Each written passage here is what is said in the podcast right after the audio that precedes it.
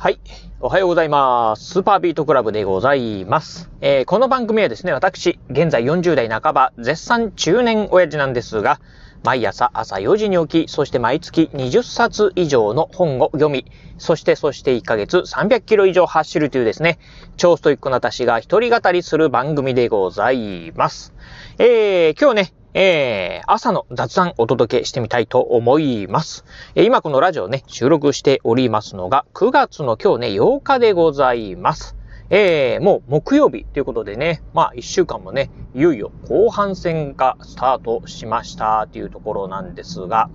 えー、このね、ラジオ、えっ、ー、と、火曜日と水曜日ですか。あえー、昨日とその前の日ですね、2日連続ね、お休みをしておりました。まあ特にね、深い理由は長いんですけど、あのー、まあ、うん、2日連続ね、まあテレワークしてたんですが、ちょっとね、朝からね、あのーちょっといろいろとね、あの、ブログ書いたりしててですね、まあラジオ収録するのをですね、すっかりまあちょっと忘れたなというところでですね、まあなんかこのね、ラジオ収録するイコール、まあ朝のね、通勤時間をね、利用してね、まあ収録してることが多かったので、ああ、ちょっとね、久しぶりにね、えー、ラジオ収録するのね、2日忘れちゃったなというのをですね、まあ今頃ですね、思い出したところでございます。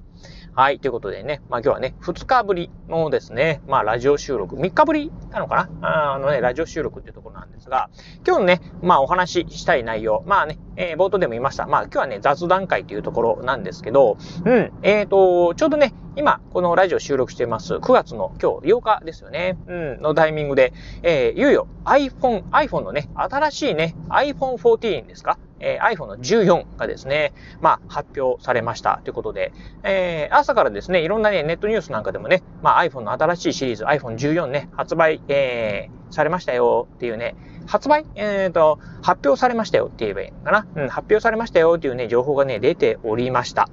うーん、まあ、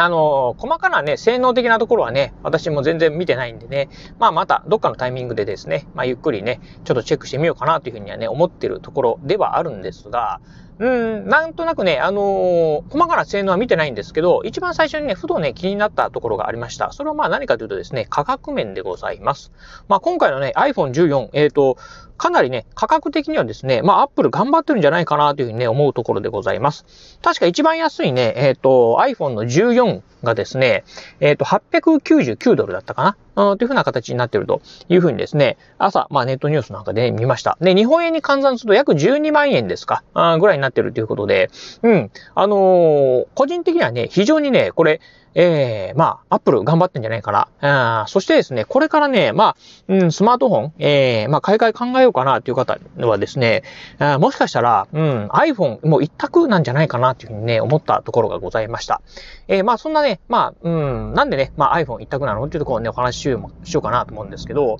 うん、まあ、まず、そのね、iPhone、まあね、えー、今回頑張ってる、Apple 頑張ってるよって言ってもですね、やっぱりね、日本でね、購入しようと思うと12万円近くするというところで、まだまだね、高いね、えー、ものでございます。なんですが、うん、これね、あの、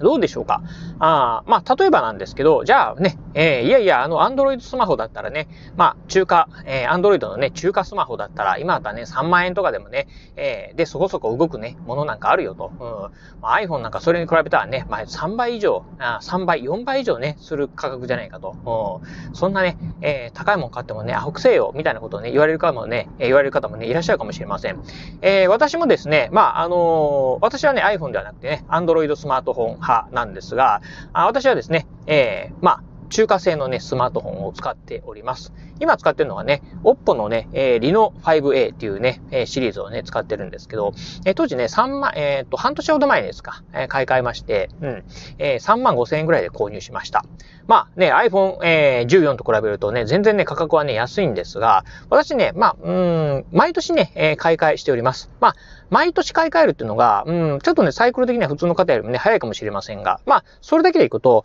まあ、例えば iPhone 14を2年間使えばですね、仮に12万円とすると、うん、じゃあそのね、えー、Android のね、中華スマートフォンをですね、まあ、あ1年ごとにね、えー、買い替えるとすると、まあ仮に3万5千円とするとですね、そこで7万円になるというところですよね。まあ当然こう12万円と7万円、大きな差はあるんですが、えー、iPhone の場合、まあリセールバリュー、まあいわゆるね、中古としてね、販売した時の価格っていうのがですね、Android スマートフォンと比べると圧倒的にやっぱり高いんですよね。うん。なので、丁寧に使って、底と箱なんかもですね、ちゃんと、まあ、あのね、保管しておけばですね、今度2年使っても、まあね、えー、何かね、ヤフオクとかメルカリなんかで売ろうとした時にはですね、かなりのね、お値段で売れる。えー、それに対してね、やっぱ Android スマートフォンっていうのはね、うん、まあ、あんまりね、こう人気がないというところもあるんで、なかなかあんまいい値段でね、売れないんですよね。うん。っていうところを考えると、やっぱりね、その辺では、まあ iPhone ね、えー、部があるのかなと。まあ、ただね、それだけ言っても、やっぱりね、iPhone の方がね、まあ、トータル見たらね、高いかなっていうふうなところはあるんですけど、まあ、その辺はですね、やはりね、iOS っていう、まあね、素晴らしいですね。まあ、エコシステムと言えばいいんでしょうか。OS とね、えー、ハードを作ってる会社がね、同じメーカーというところもありますんで、アップデートなんかもですね、まあ、すぐ来ますし、うん。えー、そしてね、えー、アプリとですね、ハードウェアのね、性能のバランスもね、非常に優れてると。そしてバッテリーの持ちなんかもいいですし、やっぱりね、一番はね、まあ、カメラ性能なんかですよね。この辺なんかもね、抜群にいいっていうところを考えると、やっぱりね、これはね、Android スマートフォン一択なんじゃないかなというふうにね、思うところでございます。まあ、そんなこんなでね、うん、まあ、よーくね、そういうのをね、トータルで考えると、うん、まあ、あアンドロイドのね、中華スマホの方が、まあね、3万円とか4万円で売ってるから、そっちの方が断然安いよっていうのもですね、うん。まあ、利用する方にもよるかもしれませんが、一概にですね、そちらの方がいいとはね、言い切れないのかなというふうにね、思ったところでございます。というところでね、まあ、なんか、ね、どうでしょう。あの、あ事前の噂でいくと、まあね、えー、iPhone、まあ15万円ぐらいからになるんじゃないかな、みたいなことはね、言われてましたが、今回 Apple ね、かなりね、まあ、頑張ったんじゃないのかなと。うん、いろんなね、こう、世の中の、まあ、えー、状況、まあ、結構ね、やっぱりこう、なんて言うんでしょう。うん、まあ、物価高っていうのもなって、えー、でね、まあ、アメリカなんかはね、特にね、インフレが激しいなんていうね、いうふうに言われてますが、やっぱりこう、ワールドワイドでね、まあ、全世界的な企業っていうね、まあ、アップルというところですね、まあ、かなりね、企業としては、うん、iPhone 頑張ってるなというふうにね、思いましたんで、ここはね、やっぱり、うん、アップル、あのー、すごくね、評価したいなというところで、思うところでございます。はい、ということで、まあね、そんなこんなで、うん、まあ、アップル頑張ってるなというね、思ったところなんですが、まあ、皆さんはね、いかがでしょうか？うん、まあ、私はね、まあ、先ほども言いました通り、えー、Android スマートフォン派なんで、まあ、あ iOS にね、乗り換えるということはね、ないかなというところではあるんですが、うん、ただね、まあ、あうちのね、両親なんんかもね、えー、まあ、あ親父、えー、お袋ともにですね、うん、えー、iPhone 使っております。確かね、iPhone のね、SE だったかな。あの、ちっちゃいやつですよね。うん。で、まあ、二人ともですね、やっぱりね、老眼になっていて、うん、まあ、えー、よくね、え目が見えん、目が見えんみたいなことはね、言ってるんですけど、うん、ちょっとね、大きなね、スマートフォンなんかもね、あのー、もし、うーん、まあ、親孝行するにあたってですね、ちょっとね、かなり高いね、お買い物にはなるんですが、まあ、どっかのタイミングでね、もしね、そういったね、まあ、買い替えとかできるんであれば、ちょっとそういうのもね、まあ、あの、プレゼントしてあげるのもね、一つの手かなというふうにね、思ってるところでございます。うん、まあね、まあ、いろいろあってもね、やっぱり Android スマートフォンよりかは、まあ圧倒的にね、やっぱりね、iPhone の方がね、まあ、いいですよね。うん。アプリなんかもね、まあ使い方なんかもほとんどまあ日本国民のまあ半分はですね、スマートフォン使ってる人の半分はね、まあ iPhone 使ってるんじゃないかなと思いますんで、うん。なんか操作がわからないっていう風にね、なってもですね、まあ誰かに聞くこともできたりしますし、うん。まあそんなことを考えると、やっぱりね、うん、iPhone の方がいいのかなという風にね、思ったところでございます。はい。ということでね、まあ、あのー、今回ね、まあ、あのー、iPhone、えー、新しいシリーズが出ましたよと。え、まだね、詳しくね、性能面はね、見てはないんですけど、うん、価格だけ見るとですね、かなり、かなり Apple 頑張ってんじゃないかなというふうにね、思ったんでね、今日はね、そんなお話をさせていただきました。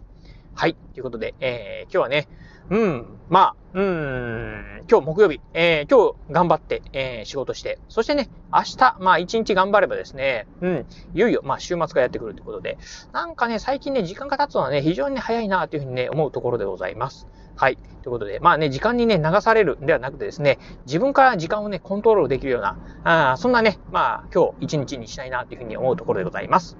はい。ということで、今日はこの辺でお話を終了いたします。今日もお聞きいただきだきまして、ありがとうございました。お疲れ様です。